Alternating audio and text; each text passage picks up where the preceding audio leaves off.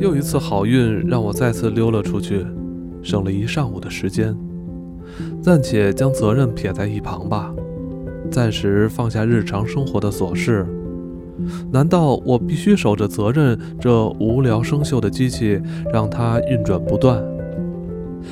出版社要我修改的稿子，缓一缓吧。波鸿或多特蒙德某位先生请我冬天前去演讲，等一等吧。学生和少女们的信，等一等吧。柏林、苏黎世的客人，也等一等吧。但愿他们在我门前徘徊时，别老是高谈阔论文学。请欣赏一下这美丽的风景吧。此时若趁机逃走，至少我可以多出半天，甚或一天的时光。我将这一切全抛诸脑后，这几个钟头不再想起书，也不再想起书房。此时只有我，阳光，苹果绿般柔和晶莹的九月晨空，桑葚与葡萄藤亮黄的秋叶。手里拿着写生用的小行军椅，那是我的魔术道具和神奇披风。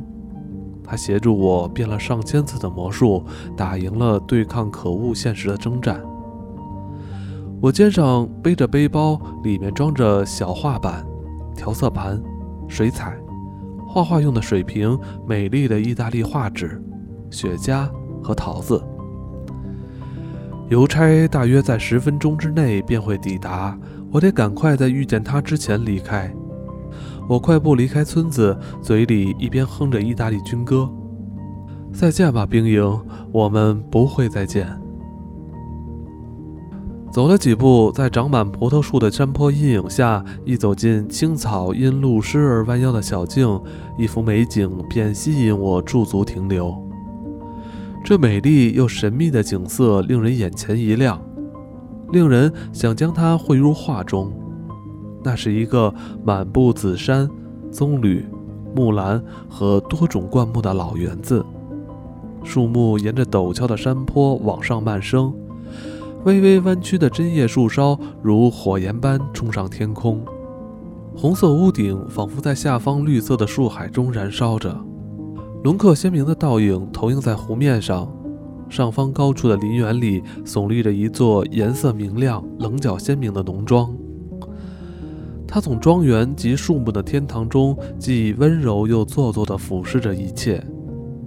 其实我并不想走到这儿就停下脚步。因为这里几乎还没离开村子，何况高大的草还会将脚弄湿。然而，没有什么能阻止我在此作画的冲动。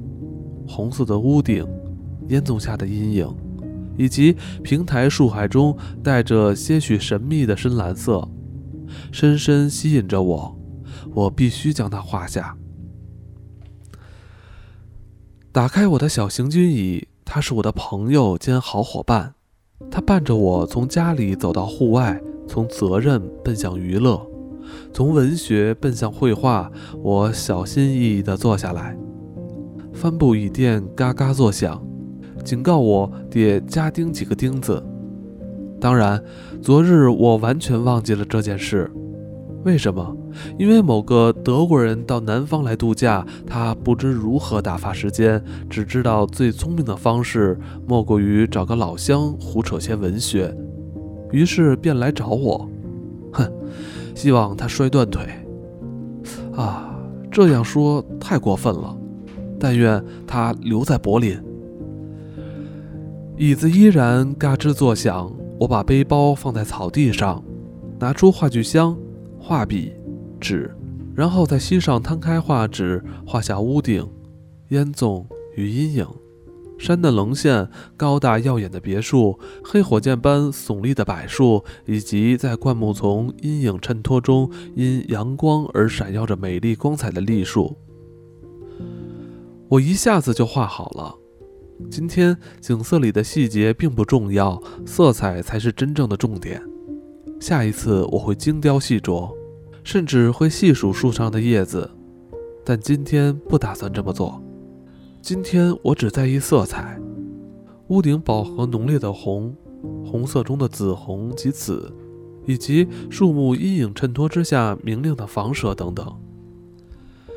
我挤出水彩，将少许水倒入小杯中，再将彩笔浸入水中，然后我大吃一惊，调色板上许多装填颜料的小框竟是空的，一点颜料也不剩。其中缺少的色彩之一，竟是西红色。偏偏西红是此时我最想要的颜色。我正是为了那深沉的色调，才想画这幅画的。少了西红，教我如何描绘美丽的屋顶。天哪，那些小框里为何空无一物？